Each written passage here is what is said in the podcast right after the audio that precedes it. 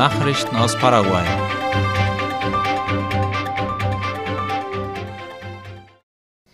Die FECOPROT will bei der Lösung der wirtschaftlichen Probleme des Landes mithelfen. Das hat der Vorsitzende des Zusammenschlusses von Produktionskooperativen FECOPROT, Alfred Fast, gesagt. Dieser traf sich gestern mit dem Landespräsidenten Santiago Peña, wie La Nación schreibt. Es wurden das Kooperativswesen in Paraguay und dessen Auswirkungen auf die Entwicklung thematisiert. Man wolle den kleinen Landwirten durch die Genossenschaften Hoffnung vermitteln, meinte Fast. Er wies darauf hin, dass Peña sie sehr unterstützt habe, weshalb Fecoprot alle von der Regierung geförderten Projekte unterstützen werde. Die Botschaft sei klar, pro Produktion und pro Entwicklung, fügte Fast hinzu. Er betonte auch, dass man über Umweltschutz gesprochen habe, aber dass Paraguay sich trotz Umweltschutz entwickeln müsse. Es sei sehr wichtig, die Genossenschaftsbewegung aufrecht zu erhalten, so fast laut der Zeitung. Für Paraguay gilt immer noch eine Wachstumsprognose von 4,2 Prozent. Das geht aus Daten der Wirtschaftskommission für Lateinamerika und die Karibik hervor, wie La Nation schreibt. Diese Prognose steht im Einklang mit den Projektionen hierzulande und zeigt ein höheres Wachstumsniveau als die Länder der Region. Die internationale Organisation veröffentlichte heute ihren Jahresbericht und listete auch Länder bezüglich der Wachstumsprognose auf, die auf Paraguay folgten. Venezuela, Brasilien, Ecuador und Bolivien. Die Länder mit dem geringsten Wachstum sind dagegen Peru, Kolumbien und Uruguay. Die Ande hat mit den Ausgrabungen für die unterirdische Verkabelung in der Straße Palma begonnen. Laut Color haben Beamte des nationalen Stromversorgers Ande die Arbeiten im Stadtzentrum von Asunción aufgenommen. Ein Team verlegte die Kanäle und Register, in denen die Kabel des staatlichen Unternehmens zusammen mit den Leitungen der Telefongesellschaften und der Internetdienste verlaufen werden.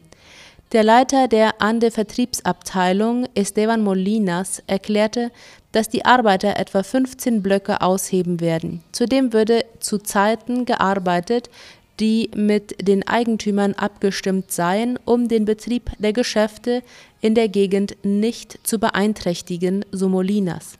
Man werde zu Zeiten arbeiten, in denen die Geschäfte geschlossen seien oder ganz früh morgens, meinte der Beamte. Nachrichten aus aller Welt. Die USA kündigen Lieferung von Uranmunition an die Ukraine an. Die Vereinigten Staaten werden der Ukraine auch Uranmunition liefern, wie der ORF schreibt. Das US-Verteidigungsministerium kündigte heute ein neues Paket mit Militärhilfen für die Ukraine im Umfang von 175 Millionen Dollar an. Darin erhalten ist Munition mit abgereichertem Uran für US-Panzer von Typ Abrams. Großbritannien hatte bereits im Frühjahr angekündigt, der Ukraine im Verteidigungskrieg gegen Russland Uranmunition zur Verfügung zu stellen. Abgereichertes Uran ist ein Abfallprodukt, das bei der Anreicherung von Uran für den Einsatz von Atomkraftwerken oder bei der Herstellung von Atomwaffen entsteht. Es ist so hart, dass es beim Auftreffen auf ein Ziel seine Form nicht verändert. So wird abgereichertes Uran eingesetzt, um Granaten und Bomben mehr Durchschlagskraft zu verleihen. Die Verwendung von Uranmunition ist nach internationalem Recht nicht verboten. Der Einsatz ist aber umstritten, weil das Metall giftig ist. Großbritannien segnet umstrittenes Nordirland-Gesetz ab. Das britische Unterhaus hat laut der Tagesschau ein umstrittenes Gesetz verabschiedet. Damit soll die Aufarbeitung von Verbrechen aus der Zeit des Bürgerkriegs in Nordirland weitgehend beendet werden. Straf- und zivilrechtliche Prozesse zu Morden und anderem Unrecht aus den drei Jahrzehnte andauernden Konflikten in der britischen Provinz soll es damit künftig nicht mehr geben.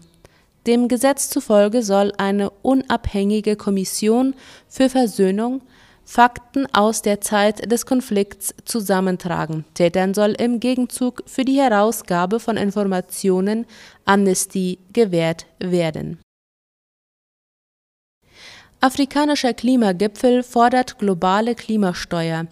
Der erste Klimagipfel Afrikas ist zu Ende und es soll nicht der letzte gewesen sein. Mit einer Abschlusserklärung wollen sich die afrikanischen Staaten laut der Tagesschau nun beim UN-Klimagipfel in drei Monaten Gehör verschaffen. Eine der zentralen Forderungen ist eine globale Steuer, um Klimaschutzmaßnahmen zu finanzieren. Der Klimagipfel sollte das große Potenzial Afrikas deutlich machen. Der Kontinent kann beim Ausbau erneuerbarer Energien eine führende Rolle einnehmen, lautet die Bilanz des kenianischen Präsidenten. Die Kapazität soll bis 2030 versechsfacht werden, heißt es in der Abschlusserklärung. Außerdem soll eine Steuer auf den CO2-Ausstoß erhoben werden.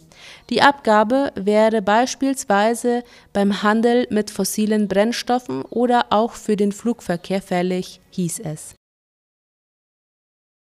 Mann und Frau baggern Teil der chinesischen Mauer weg, um leichter zur Arbeit zu kommen. Der Weg zur Arbeit ist für viele Menschen ein tägliches Ärgernis. Ein Mann und eine Frau aus der chinesischen Provinz Shaanxi griffen offenbar zu drastischen Mitteln, um sich das Pendeln zu erleichtern. Wie der Spiegel berichtet, baggerten sie einen Weg quer durch die berühmte Große Mauer und zerstörten damit einen Abschnitt des Kulturdenkmals. Laut chinesischen Medien erhielt die Polizei am 24. August einen Hinweis, dass ein Mauerabschnitt beschädigt worden sei. Vor Ort fanden die Ermittler Spuren von schwerem Gerät und eine breite Lücke in dem grasbewachsenen Wal. Der jahrhundertealte Mauerabschnitt aus der Ming-Dynastie ist laut den Berichten bei der Aktion irreparabel zerstört worden.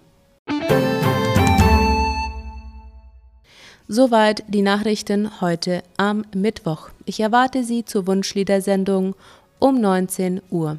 Auf Wiederhören.